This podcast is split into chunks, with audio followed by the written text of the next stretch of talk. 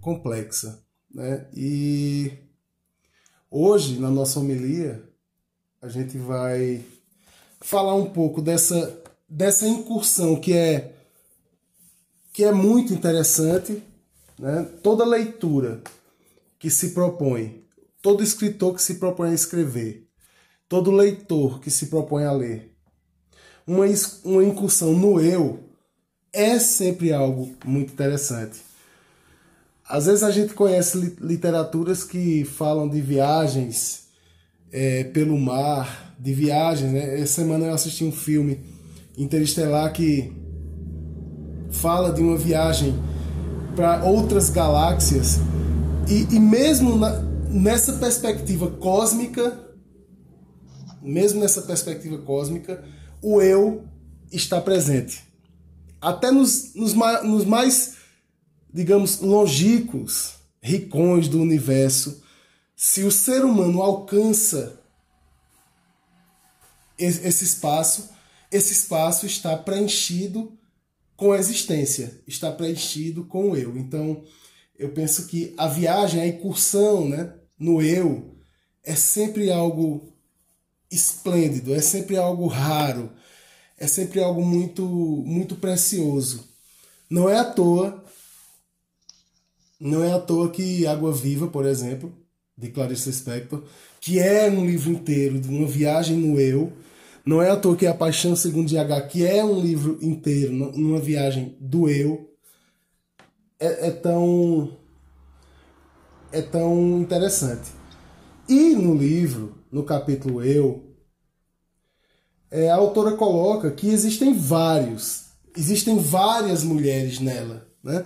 São essas essas camadas que a gente vai tirando né, ao longo da vida. E aqui eu estou usando a imagem da cebola e eu, eu já não confundo, já não me lembro se é Clarice ou se é ela que usa, mas que, vai, que a gente vai descascando e vai retirando, né? É, e, e a cada a cada casca que cai do eu vem um novo um novo eu essa renovação. Né? Mas eu fiquei pensando muito sobre, é, digamos, um modo existencial desse eu, dessa autora. Porque eu não consigo descolar, né? Eu não consigo descolar esse modo existencial do eu dela de uma teoria que, que, que pense, que busque entender o eu. E aí eu lembrei que existem dois conceitos, né? Zorg e Besorgen, é, do alemão Heidegger, que fala de um modo de um modo existencial é, como sendo necessariamente cuidado, como sendo necessariamente preocupação. E por que eu acho isso muito bonito, né? Imagina. Claro que eu não vou entrar aqui nos pormenores. É muito complicado, é muito complexo e eu, eu, eu inclusive não alcanço tanto. Tenho pouca leitura, pouco entendimento sobre. Mas algo que me vem né, de alguma leitura sobre um modo existencial. Imagine, o que é existir? É se preocupar com. O que é existir? É ter cuidado com. E, e Heidegger coloca que preocupar-se com o outro, ou com alguém, ou com algo, é, é aquilo que lança o eu, lança a existência no mundo. Porque a existência já é estar no mundo. A existência já é estar no mundo. Mas o que move essa existência é o preocupar-se com com o que quer que seja. Mas é no momento em que a gente se preocupa com e olha como isso tem a ver com tantas profissões, com fisioterapia, né, com ensino, com, com magistério, com a medicina, com a advocacia. É isso que nos lança, é quando a gente se preocupa com algo e esse, e esse preocupar-se nos seminários de Zolikon, de, do psicanalista Medard Boss. Tá lá também a, a, a ideia de não descolar isso do amor. O amor é uma forma de se lançar ao mundo. Essa definição de eu como preocupar-se é algo muito interessante. E como a gente estava falando de camadas, né? De camadas, de muitos eus, de muitas mulheres que, habit, que habitam essa mulher. Eu, eu comecei a, a olhar esse capítulo é, numa visão de formação do eu a partir do cuidado. Formação do eu a partir do amor. Aprender a cuidar para ap aprender a ser. Olha, olha que coisa mais forte. Né? E ela, ela desenha vários modos de cuidado nesse capítulo Eu. Eu lembrei, estava fazendo uma, uma, outra leitura rápida aqui no capítulo para a gente poder conversar. E eu lembrei de uma poesia de Flor Bela Espanca que eu acho linda e que eu declamo tantas vezes em sala de aula, né? Mas que tem muito a ver com um tipo de amor que ela mesma diz no, no, no capítulo, e depois eu vou citar para vocês, não precisa ser correspondido. Não precisa. É amar, como diz na poesia, amar só por amar. Eu lembro que a poesia é, ela parte de um desejo de Flor Bela Espanca de amar, né? Eu quero amar. Amar só por amar amar aqui e além, mais este ou outro e toda gente. Amar, amar e não amar ninguém. Recordar, esquecer, indiferente. Prender ou desprender é mal, é bem. Quem disser que se pode amar alguém durante a vida inteira é porque mente. Há uma primavera em cada vida e é preciso cantá-la assim florida, pois se Deus nos deu voz, foi para cantar. E se um dia hei de ser pó, cinza ou nada, que seja a minha vida uma alvorada, que me saiba perder para depois me encontrar. Eu penso que essa definição, não de amor, né? Não é uma, é, esse poema não é uma definição de amor, é uma definição de amar. É uma definição de cuidar. E é isso que nos lança na vida. E aí eu fui, eu fui percebendo na leitura do capítulo que existe meio que uma, uma pedagogia do cuidado, onde ela vai aprendendo com experiências ao longo de sua vida a estar pronta para o amor, do jeito que ela define no capítulo, que eu pretendo ler aqui uma parte para vocês. E aí eu vi alguns exemplos muito interessantes, né? Primeiro, um, um, um amor esperança. Onde é que a gente encontra um amor, esperança nessa leitura. Ela traz a imagem de Penélope. Penélope esperou por Ulisses. Ulisses foi à guerra de Troia, venceu, né? Penélope esperou 20 anos por Ulisses. Para que Ulisses vier, voltasse de Troia e encontrasse novamente Penélope. E muitos homens Muitos homens queriam Penélope.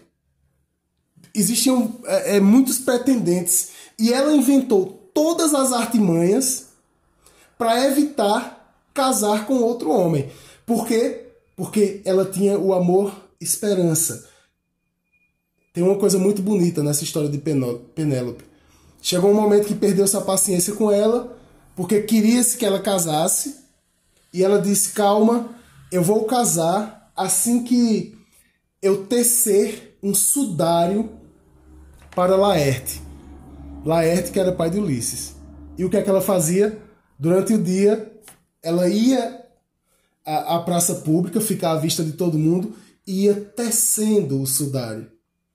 À noite, ela desfazia o que ela fazia durante o dia. Olha que imagem bonita que Luzilá traz para nos ensinar que o amor é uma construção e uma, desconstru e uma desconstrução enquanto se espera. Mesmo que a pessoa esteja presente, mas a gente constrói e desconstrói esperando que a pessoa se encaixe naquilo que a gente projeta como amor. E aí, esse, esse exemplo de Penélope, de um amor esperança, de quem espera por Ulisses, né? Depois essa história do, do sudário, todo mundo descobriu, eu acho muito bonito. E, e ela disse, não, peraí, eu não vou tecer, tá bom, era enganação. Quem conseguir dobrar o, o arco de Ulisses, casa comigo. E nenhum homem conseguia. Um belo dia, um camponês conseguiu dobrar o arco de Ulisses. E ela morreu, né? O cara dobrou, vai casar comigo. Mas era Ulisses disfarçado. Ulisses tinha chegado. E ela esperou até que ele chegasse. Existe o amor, existe um, outro tipo de amor, que é um amor que a gente ama mesmo que nos machuca é o amor que ela tem pelo bode. Porque o bode começa a dar cabeçada nela, derruba ela, né? E quando o pai dela vende o bode, para que o bode não machuque mais, ela se questiona, ela sofre, porque ele está indo embora. E quando ela descobre que aquela ida daquele bode é uma ida para a morte, quando ela descobre que esse amor pode morrer, né, ou o objeto do amor pode morrer, ela também descobre que o amor permanece. É um amor esperança. Existe também o amor cuidado, né? E um amor que se e um amor que permanece mesmo na guerra. Tem uma imagem belíssima nesse capítulo, que é ela cultivando lírios. Ela está cultivando os lírios, ela quer ver aquele amor florescer e ela fica, fica sabendo que começou uma guerra.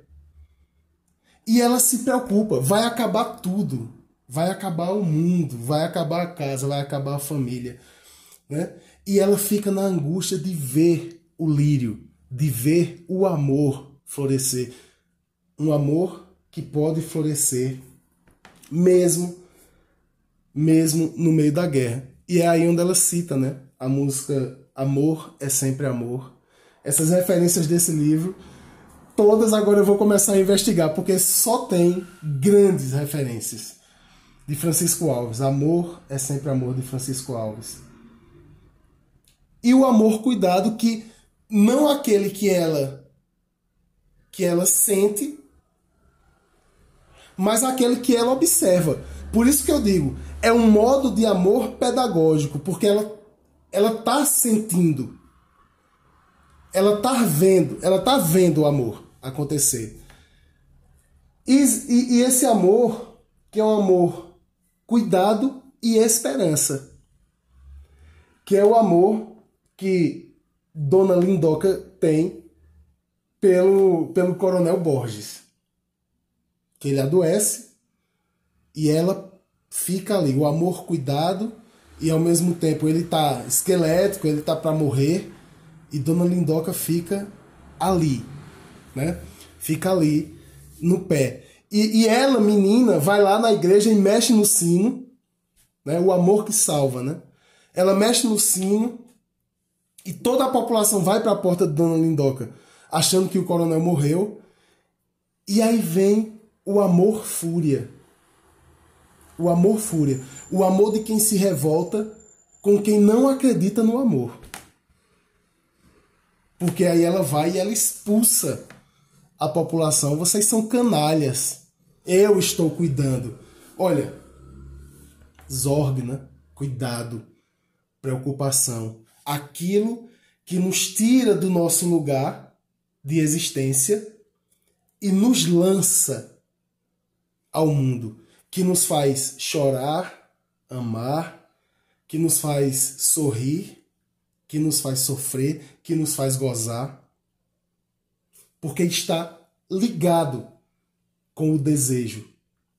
E é o desejo de cuidar de algo, é o desejo de cuidar de alguém, é o desejo de cura que nos lança na existência. É quando você está cuidando, se preocupando com algo, que você descobre finalmente que você existe. E não é um existir para si, é um existir sempre para o outro. É a partir dessas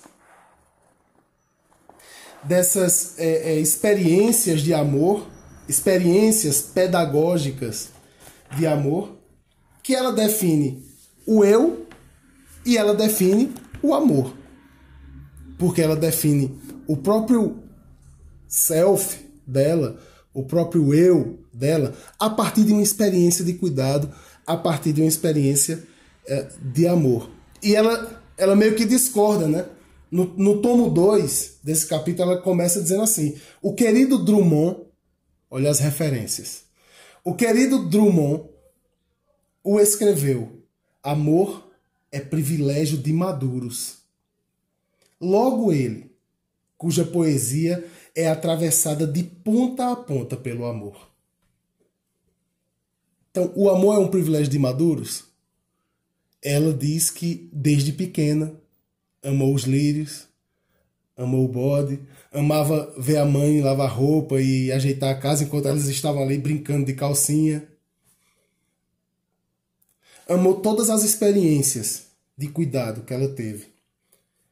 E aí ela ela termina, e eu vou terminando também, por definir de forma magistral esse cuidado, esse preocupar-se com, como forma de se lançar na vida.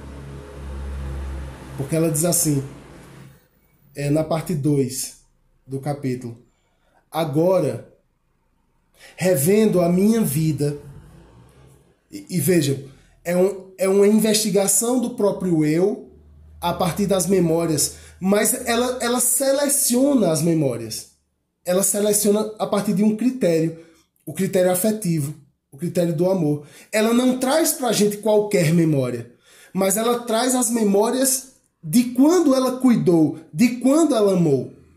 E ela baliza a construção da memória de, de amor, da memória afetiva dela a partir disso. Então ela diz: agora, revendo a minha vida, o que tem sido a minha vida esses anos todos, só me vejo amando. Vocação, sorte. E amando nem sempre de um amor correspondido. Olha aqui o amar só por amar de Flaubert Espanca. Né? Ela diz: e amando nem sempre de um amor correspondido, mas sempre de um amor feliz, que é sempre feliz amor. Nunca entendi o medo que as pessoas têm de sofrer com o amor. Ora, por que ela nunca entendeu? Né? E ela vai dizer depois: porque amar pressupõe também sofrimento. Porque amar é desejo e está conectado com a ideia de sofrer. Não é à toa, minha gente, que paixão é uma palavra que vem de patos, de patologia. Que paixão também significa literalmente sofrimento. A paixão de Cristo significa o sofrimento, o calvário que Cristo passou. Quando nos apaixonamos, estamos necessariamente nos inserindo no lugar de sofrimento. Porque quando a gente se apaixona, a gente se perde de si. E, e esse deslocamento de si para o outro é um parto, é, um, é, é uma divisão, é um corte. É uma lâmina. O, o, o amor é uma lâmina muito afiada que nos, nos, nos desloca de nós mesmos, né? E ela diz assim: é, amar já é felicidade. Que essa felicidade se acompanhe às vezes de sofrimento, nada impede que continue a existir. Olha lá, a felicidade e o sofrimento caminhando juntos no amor. tanto um quanto o outro, isto é, amor e felicidade. Sofrer, sofrimento físico, claro, esse é triste e difícil de carregar. Disse triste, deveria ter dito inaceitável. O corpo nos aprisiona, a alma quer se alçar. A dor está ali, lembrando o quanto pesamos, o quanto é grave, embora bela, a nossa condição de bichos na terra, a nossa condição de seres desejantes, a nossa condição de seres, de animais que desejam. Mas o sofrimento que aflige aquela parte de nós impalpável é aqui o quanto eu vejo aquele dualismo psicofísico de Platão, né? Mas o sofrimento que aflige aquela parte de nós impalpável, que a chamemos de alma, espírito ou coração, esse sofrimento não se deve tentar curar prematuramente, como o fazemos com uma gripe, uma dor de cabeça. Como são tristes as pessoas que no desespero, no desespero do amor, querem curar essa dor de repente tomando uma aspirina. Sem entender que isso de sofrer, isso de se deslocar, faz parte do gostar. Faz parte do estar apaixonado. A dor moral, a do abandono, da incompreensão, da ingratidão, da solidão, do sentimento de ter sido deixado de lado em meio ao caminho, esquecidos, traídos. Nessa devemos mergulhar até o fundo, penetrar nela até o sufoco quase. Minha gente, olha o convite que essa mulher nos faz aqui. Todas essas dores referentes ao amor e, e, e aquela parte do amor que a gente quer abandonar, né, que é a frustração, que é a falta, ela diz: nessas dores devemos mergulhar até o fundo, penetrar nela até o sufoco quase. Não há, não há que temer. Não se sufoca, não se morre. Quem é que morre de amor? Né? Não se sufoca, não se morre. Somos feitos de matéria mais resistente do que pensamos. O amor não vai nos matar ele vai nos triturar, ele vai nos detonar, ele vai nos, nos esmagar, mas não mata. E aqui lembrando Nietzsche, o que não nos mata nos fortalece, né? E aí ela diz: somos feitos de matéria mais resistente do que pensamos. Não se precisa ter medo de não chegar ao fim.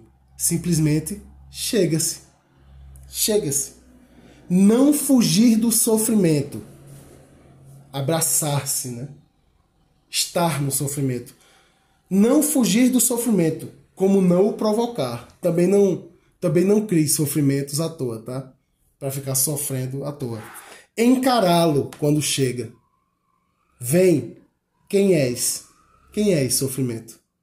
O que queres de mim, sofrimento? Que me darás em troca dos momentos de vida que pareces consumir inutilmente. palavras da perdição.